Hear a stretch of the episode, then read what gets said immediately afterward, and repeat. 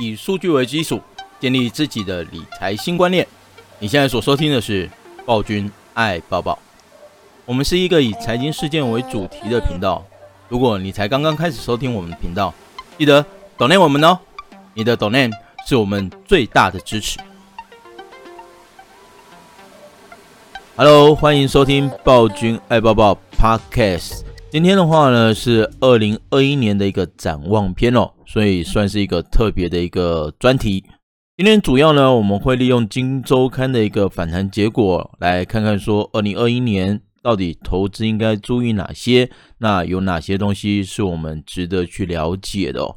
好，了解了这一题的主题之后呢，让我们开始吧，Let's go。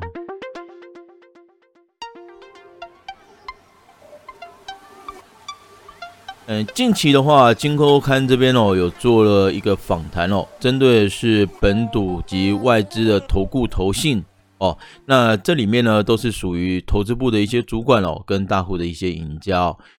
他访谈的一个问题哦，我觉得非常的有意义哦，因此在这边的话呢，跟各位再做一次分享哦。嗯，它里面的话有一个题目哦，就是问大家说，诶，你觉得在二零二一年当中，哪些时间点有可能是股市的最高点？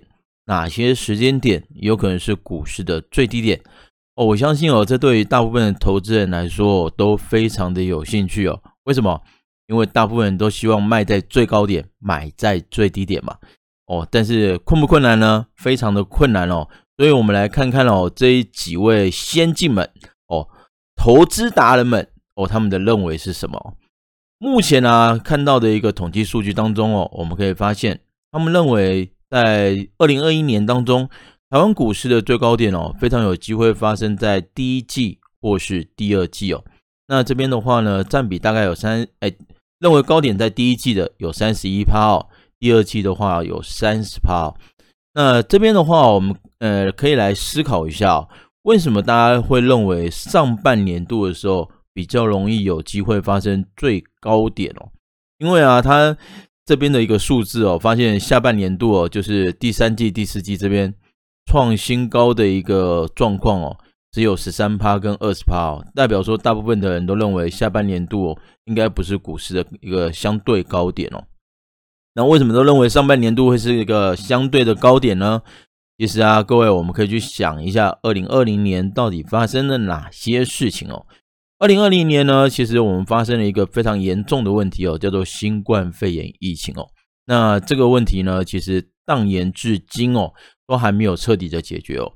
虽然说在二零二一年的年初，我们已经看到有疫苗了，但是我们同时也看到了英国那边有发现新的病毒哦，甚至英国那边也开始实施嗯更严格的一个禁足哦。那日本这边的话，也发布了一些紧急命令哦。那美国那边呢？哦，死亡人数创了新高，所以我们就可以发现哦，其实，在新冠肺炎的疫情啊，从二零二零年一直延宕到二零二一年哦，对于我们的经济其实造成非常大的一个冲击。但是啊，各位去回想一下哦，在二零二零年当中，经济产生自行性的一个冲击。什么叫自行性的冲击？全部的人拢爱待在厝诶，拢袂使走出去哦，是什么时间点？各位，其实是在二零二零年的二月到五月左右这一段时间哦，所以啊，在经济上啊，其实就是大家有点措手不及哦。那突然间遭受到的冲击，最主要集中点应该都是在二零二零年的上半季哦。到了五月份之后啊，美国跟欧洲把经济慢慢的就是禁足令慢慢的解除了之后啊，其实经济就慢慢的恢复起来了。所以在二零二零年的下半年度哦，我们可以发现哦，不管是经济的数据或是股市哦，都呈现一个比较好的一个发展哦。所以各位回顾完二零二零年之后，我们就可以知道哦，二零二零年的上半年就暖的刚才，可是二零二零年的下半年呢，美败呢。好，所以呢，我们透过一个年度性的一个比较，我们就会发现，二零二一年的上半年要战胜。二零二零年的上半年容不容易？应该是相对容易哦。所以啊，呃，台股的一个相对高点哦，会在二零二一年的上半年哦，其实这个评估是非常合理的哦。好，可是啊，这边我们也发现一件事情哦，就是啊，针对同样的人去做的调查当中啊，最高点在第二季有三十趴，最低点在第二季有四十四趴，所以我们可以发，呃，可以断言出来哦，第二季可能是一个比较争议的一季哦。那这一季当中呢，有人觉得有可能会是最高点，也有可能是最低点哦。好，所以这边的话，我们就来思考一下，为什么面临到第二季的时候，诶，可能多空会比较分歧哦。主要的关键是在于啊，其实像中国。那在二月份的时候实施禁足令，大概三四月份的时候就已经解禁了，所以呢，经济的复苏哦，大概从四五月份就从第二季慢慢哦，就已经从中国这边领着大家往前走了。所以啊，在美欧这边哦，也是大概第五个月吧，五月的时候就开始慢慢的已经解除禁足令了。我们就可以发现，数据好转的一个时间点哦，大概也是在三月份慢慢的就起来了。好，所以。在今年二零二一年当中，嗯，第二季这边呢、四五六月多空会比较分歧哦，应该是跟经济数据有非常重要的一个关系哦。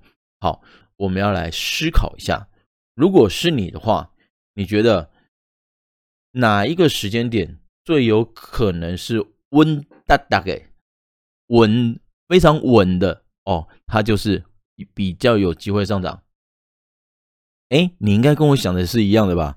应该就是第一季嘛，对不对？好，那这个我们是用删去法的一个方式啊，其实也非常简单嘛。就第一季的时候呢，哎，这些投资达人认为说高点的机会有三十七趴，对不对？然后第二季呢，发现说高点跟低点的统计数字出来，都分别是在相对高点，那就代表说多空是分歧的嘛，那我们就避开它嘛。那这样的情况来判断，好像第一季是比较安全的。好，所以各位有没有发现，在二零二一年啊，正式进入一月份的时候，台湾的股市哦，其实出现了非常多过往我们看不到的现象哦。比如说，台股创了一个历史性的新高，台积电呢，以前不太会标，现在是标准的一个标股。好，所以在第一季哦，我像。呃，台股里面哦，还有更多让我们可以惊奇的一些点哦，会慢慢的出现哦。但是这边的话，我们也要慢慢去思考一些重要的事项哦。第一季呢，离我们非常近，那有什么事情有可能会发生呢？其实，在一月二十号的时候，美国的川普哦就要卸任了，那拜登会正式就任哦。可是呢，像我们在录音的今天哦，诶，应该是昨天吧。昨天的时候，美国国会就整个被暴民沦陷哦。那现在全部的矛头通通指向川普，说是川普耸动的嘛。那这里面的话，我们就要开始想一下，现在川普所做的一些种种的动作，会不会导致在拜登就任的时候非常困难的去做施政的一个展望？比如说，他现在跟中国的关系越搞越烂，他把国内的呃纷争对抗，呃，越搞越明显。那在拜登正式上任之后的话，他会不会有许多的政策是难以执行的？甚至他怎么去平复整个美国内部的一个，嗯，共和党跟民主党的一个冲突哦，这都是非常重要的一个讯息哦。在拜登真正，呃，一月二十号就任之后的话哦，可能市场就会开始拿着放大镜来检视他哦，看看他到底要提出哪些政策，带领着美国往前走。如果没有办法的话，那相信哦，市场当中就会出现比较多的一个失望。那失望会不会反映到股市呢？这就是我们必须注意的哦。那为什么在亚洲这边的时候，我们要特别去注意这件事情呢？是因为一月二十号啊，如果转世改龙就是季崩哎哦，台湾过不过年啊哦，那过年的时间哦就会哦有点难过，对不对？因为过年放长假嘛。放长假呢，就代表股市是不开盘的哦。股市不开盘，美股在那边碰碰掉，那大家就会害怕。那非常有机会哦，在过年前哦，就有可能会有一堆获利了结的人哦。所以啊，一月份虽然说呢，现在是看到很多历史的记录哦，可是啊，我们要记得哦，它整个高点的预估是第一季嘛，第一季有可能是一到三月啊，哦，所以啊，我们这边的话哦，在一月底的时候，还是要抱起抱持着戒慎恐惧的一个态度哦，来面对整个股市的一个状况哦。哎，不要认为说，哎，现在专家都说第一季，哎，穷了就管呢啊，那种闷惊啊，几弄弄总理哦，这样很危险，很危险，真的很危险哦。好，大概了解了这样的一个状况之后呢，让我们看一下他下一个动动作。他目前的话认为哦，二零二一年的全球经济状况哦，会比二零二零年好，而且呢，统计出来之后，有九十四点三趴的人哦，认为是 OK 的哦。那台湾呢，有没有可能更好呢？九十一点四趴的一个投资达人哦，也认为是非常有机会的哦。好，那这里面的话，我们就来看一下各机构对于台湾整个 GDP 成长率的一个预估。目前呢，二零二零年当中啊，台湾实质上的一个 GDP 成长率大约在两趴上下。那我们可以发现哦，呃，二零二零年当中啊，其实不管是摩根斯坦利啊、巴克莱、IMF 啊、摩根大通或是高盛哦。都有对台湾的 GDP 有做了一些预测哦，那里面的话，呃，比较离谱的哦，就是离得比较远的啦哦，就是 IMF 这个单位哦，它预估台湾今年的 GDP 成长率其实是零哦，所以呢，它距离目前的标准答案是最远的嘛，对不对？好，没有错，它就考了零分了。好，所以呢，他预估二零二一年的时候，台湾的经济成长率有可能是三点二趴。二零二零年的加保准啊，二零二一年会不会比较准呢？好，我们不知道。可是呢，我们发现一件事情哦，不管是摩根斯坦利、巴克莱、IMF、摩根大通或是高盛，他们都认为哦，台湾在二零二一年当中经济的成长率哦，有可能都大于三趴哦。目前最低的就是 IMF 这边所预估的三点二趴哦。所以啊，各位去想一下。二零二零年当中啊，台湾的 GDP 成长大概是两趴左右。如果二零二一年台湾的 GDP 成长率真的有办法突破三趴的话，其实对于比较性来看的话，二零二一年其实比二零二零年成长的力道更为强劲哦。所以啊，我们对于在经济会影响到股市的这个基本论点来看的话，其实二零二零年哦。的股市都已经走这么强了，对不对？二零二一年的股市哦，应该也是可以来留意跟观察的哦。好，那我们到底可以观察哪一些的主题呢？其实啊，在目前哦，不管是各大媒体所报道的一些内容当中啊，它还是以科技股为主题哦。那但是我们都知道，科技其实有分很多种嘛。比如说，各位现在我们最流行的呢。手机里面的游戏其实叫做宝可梦，宝可梦里面的话，其实有一个非常先进的技步技术，叫做 AR。也就是说呢，你可以透过照相机去把背景，比如说公园啊，或者是花圃啊，哦，你可以把这些背景哦，透过照相机照相机去把它照出来。照出来之后，你就会发现啊，宝可梦里面的宝会在背景当中出现哦。好，那这个呢，就是所谓的 AR，可是有多少人用这样的一个功能？真正在玩宝可梦的人，不见得真的会去玩这样的一个功能哦。所以啊，其实有一些的科技，虽然说嗯非常的炫哦，也非常的领先于目前的一个环境哦，可是啊，事实上是不是真的有需求性，可能是我们必须去探讨的。因此啊，在投资的。氛围当中哦，虽然说还是以科技股为主流，但是啊，各位一定要注意到要投资哪些主题哦，这就非常重要了。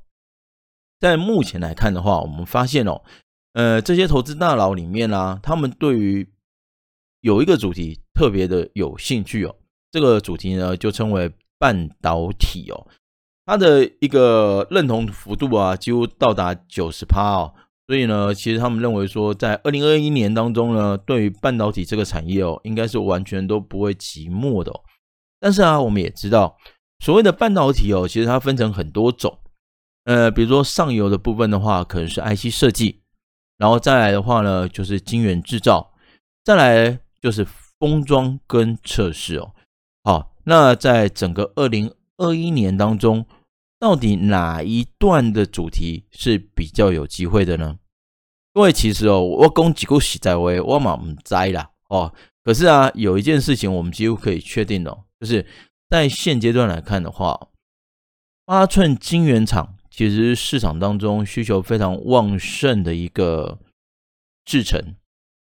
那可是八寸晶圆厂其实不是最先进的制程哦，它是一个成熟的制程，有永久固啊啦哦。那为什么用这么久的一个成熟制程，在目前会需求这么大哦？主要的关键就在于啊，其实有非常多非常多的一些基础的电子零组件哦，基础的元件，它不需要用到那么先进的制程，所以呢，它其实用八寸晶圆厂啊。二十八纳米制程就已经下下叫了哦，好，所以啊，各位其实啊，在这里面的话，我们可以慢慢去注意一下，所谓的八寸晶圆厂二十八纳米制程，在联电为首的一个情况之下的话，一直在涨价，涨到什么时候？听，哎，最近这几天在看，还是要涨嘛，对不对？它连十二寸都涨了啊，所以这是一个非常好的一个追踪方式哦。我们可以来看一下。联电到底涨价可以涨到哪里去？有矿有啊厉害啊！解 key 哈可以涨到哪里哦？等到联电也涨价涨不动的时候，或许就是我们开始要注意的时候。好，那联电涨价都涨不动的时候呢，可能就代表说市场的供需已经达到一个平衡的阶段了。各位，到达平衡的阶段，不是跟各位讲说可能。晶圆厂啊，半导体产业啊，要开始下跌，不是哦，而是呢，我今天本来卖十片，到现在呢，我可以慢慢的越卖越多，甚至越卖越贵。好，那卖到一个程度了，哎，我就只能卖到这个价格，那叫供需平衡嘛，对不对？好，那就是我还是持续赚很多钱哦，我没有跟你说我少赚了哦，所以各位在还没有降价之前。你不要先入为主认为说，哎，晶圆厂可能都被斗啊，哦，不是这样想哦，而是说今天呢，它在慢慢的涨价的过程当中，其实是值得我们去留意的嘛，哦，留意它到底可以涨到哪里去，达到一个供需平衡的一个状况哦。好，有了这样的一个观察重点之后啊，我们就发现，在整个晶圆制造的一个流程当中啊，就是半导体的整个产业当中哦。IC 设计哦是最上游的。那目前来看的话，IC 设计呢，其实在台湾这边算是嗯蛮多不错的公司哦。那我们就要思考一下哦，在台湾这边或在全世界，到底明年的话需要设计什么样的一些功能哦？到底市场需要什么？目前的话，我们可以把相关的资讯做一个整合，我们可以大概的结。揭露出来哦，最重要的应该还是在五 G 哦，所以啊，跟五 G 产业为中心而散发出去的相关需求，应该就会是 IC 设计所需要的哦。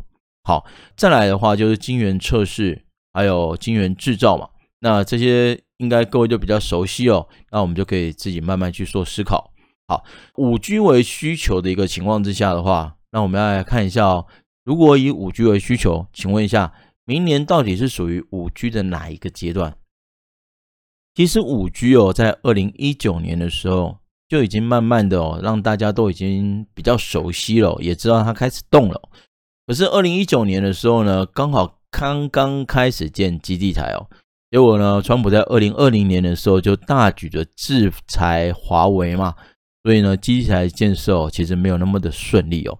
好，那基地台建设没有那么顺利的一个情况之下的话，其实相关的五 G 的应用，比如说手机或是手机里面的 APP，就还没有办法到达那么普遍的一个格局哦。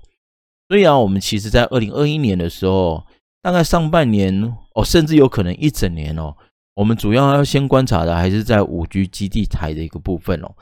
它基地台已经要先建好，后面的手机或者是 APP 的一些应用哦。才有大量的人有机会去做使用哦。好，所以五 G 的基地台的部分的话，在台湾这边有哪些产业或哪些个股有机会呢？其实哦，各位在网络上应该都可以查到非常多的一个资料哦。呃，我们这边就不赘述哦。但是呢，我们要提醒大家的哦，就是基地台的部分哦，有非常大的机会，明年，不不，今年二零二一年哦是一个高峰期。那今年盖完了之后呢，应该再来就是补讯号。什么叫补讯号？因为五 G 的讯号比较比较强，它走出去的时候有点像是红外线的照射，这样射出去，所以碰到墙壁之后，它就没有办法转弯哦。所以在讯号的一个部分，你就会比较容易 lose 掉，就是你只要移动一小步，你可能就接不到五 G 的讯号。那为了弥补这样的一个状况的话，最好的一个方式就是把基地台建多一点。可是我不可能一直建大型基地台嘛，对不对？所以大的基地台建完了之后，就要开始建小的基地台来补讯号。好，所以呢，在二零二一年哦，有可能是大基地台建设呢到达一个比较满足的一个点位哦，那也就是小型基地台，我会开始进入比较大量建设的一个时间点哦。所以时间点的部分哦，各位可能要来切一下哦。有些时候太早进场或是太晚出场哦，可能都没有办法赚得到钱哦。哦，这是我们比较要去了解的哦。好，那在五 G 的一个概念结束之后，我们发现哦，还有一个产业哦，是大家认为哦。呃，投资几率有可能是值得去关心的，而且关心的程度哦，可能超过六十趴的，那就是车用电子的一个部分哦。其实我们可以从今年哦的特斯拉的股价，大概就了解到目前整个市场当中对于车子哦的热衷程度有多高哦。好，那我们热衷的车子到底是属于哪种车子？卡塔加？不是嘛，对不对？特斯拉是。产电动车的，可是啊，我们去想一下哦，我们对于特斯拉之所以这么的有兴趣，甚至觉得它的股价应该相对的齐涨，最主要的关键是什么？是因为它是电动车，还是因为它具有非常多酷炫的功能？比如说，它可以自动驾驶，对不对？之前好像听到有人在美国这边。做了一个测试，然后两周之间的话，完全不碰方向盘，让它直接走过去哦。那这样的情况之下的话，其实就就必须要有非常多的车用零件去做使用哦。好，所以啊，在特斯拉已经产生一个风潮之后，我们就可以慢慢的推论出来哦。现在的车子哦，有些功能是不加不行啊。比如说，各位前面如果跑出一只小狗，车子要不要自动刹车？要啊，一定要自动刹车，对不对？要不然狗会死掉。好，所以呢，各位，像这些车用的电子侦测器、雷达哦，这些东西的话，慢慢在车子里面会越来越多。那既然这些东西会越来越多的情况之下的话，你就会发现，哎，这些东西其实都是电子设备。好，所以车用电子的部分哦，在二零二一年哦，也会慢慢的成为一个主流，甚至我们必须非常在意的主流。好。那这边的话，我们就可以发现哦，其实相关的一个产业的一个部分哦，都算是一个比较目前大家熟悉的哦，媒体的热度也非常高的哦。好，所以大家应该都不太意外。可是啊，在这些投资达人的一个统计当中啊，有一个东西让我倒是非常的惊讶哦，就是他目前认为啊，二零二一年当中啊，我们要关心的一个主题哦，嗯，可能可以降低一点哦。哎，这个东西，这个主题呢，叫做苹果手机的供应链哦。嗯，目前啊，看他看到他的统计数字啊，大概才超过二十趴一点点而已哦。那有时候市场当中哦，认为说苹果手机供应链啊，其实已经不再是我们必须要全力去关注的一个点哦。那我相信社大上课的同学哦，都知道为什么哦。但是呢，很多人可能还是觉得一颗苹果救台湾，东贵叫在你啊。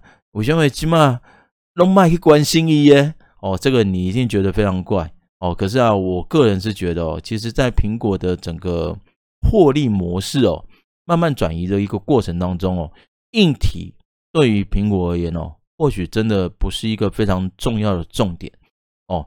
它其实呢，重点不是在卖手机的哦，它现在是在卖服务哦。所以呢，呃，手机的供应链哦。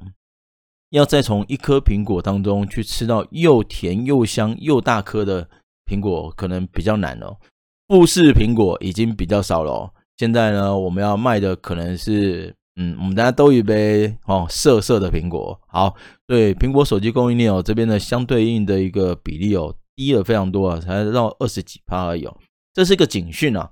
但是哦，我相信哦，这也是投资达人给我们的一个好消息哦，至少让你知道什么地方不要再去再过去嘛。哦哦的卖鬼哈，好，所以啊这边的话，我们就大概可以了解到说，目前的话，市场当中认为哦，在二零二一年的上半年度哦，其实是值得去期待的哦。那值得期待的一个过程当中啊，有几个产业是我们可以去慢慢注意的，比如说半导体产业、五 G 的相关产业，那车用电子也是值得我们去了解的哦。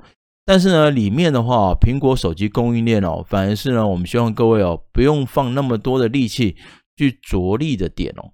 好，那了解了这一些流程之后，我们要想一下，我到底怎么决定哦？到底这张股票可不可以去做投资呢？我们呢，在二零二一年哦，一定要注意几件事情哦，因为二零二一年跟二零二零年不太一样哦。二零二一年的时候呢，算是一个市场当中有可能慢慢恢复到比较平稳的一年。平稳的一年啊，大家就会比较谨慎哦。就像呢，我们安静下来看书的时候，哎，你会发现书念的特别多。所以呢，如果当旁边的纷纷扰扰的一些杂声通通没有的时候，我们可能就会比较平心静气的去思考这个股价到底合不合理，这家公司到底值不值得投资哦。所以啊，在二零二一年当中去做股票的投资，记得一定要执行三个步骤。第一个，我们一定要去确认一下啊，这档个股当中啊，它所归属的产业到底是属于哪一种产业哦。那各位其实啊，你可以从它的年报哦，三月底所公告的年报，或者是呢媒体哦，去取得相关的资讯哦。其实真的都不难哦，这些都是公开的资料。那再来的话呢，各位你。务必哦，要花点时间哦，去确认一下它的财报。你可能会说啊，我们是会计系耶啊，财报我那看无。好，各位真的不会太困难，你只要先去看一下它有没有赚钱就好哦。今天你去想一下哦，一家公司啊，为什么他要发行股票？其实他是拿一张纸来跟投资人借钱嘛。啊，你要跟有人来跟你借钱，你会不会非常害怕？怕什么？怕他还不出钱来啊，对不对？所以各位，如果他有固定的薪水来跟你借钱，那你会不会觉得哦，既就打够为任务，点嘛几年在海挖嘛，对不对？好，所以各位要记得，我们一定要确认他的财报，重点是有没有赚钱哦。那这里面的话，如果没有赚钱哦，各位，其实我个人会建议哦，没有赚钱的公司啊，直接删掉，不要再去玩它了哦。好，最后的话就是确认价格哦，价格的部分呢、其实。浙大的学生应该都非常清楚哦，乒乓球的理论哦。那这边的话，我还是要提醒大家哦，其实有些时候啊，你看到非常便宜的股票，进而你就非常的想要去买它，这样的心理到底是对的还是错的？如果你问我的话，我一定会跟你说是错的。为什么？因为我们曾经看过有一千三百多块的股票，现在只剩三十几块哦。所以啊，我们不能认为说，哎。好像很便宜，我跟各位讲哦，有些时候它会更便宜哦，所以啊，不要认为自己是神仙哦，诶，掉下来的刀子一定接得到哦，这种人真的很少哦，所以我建议各位哦，尽量不要去做抄底的动作。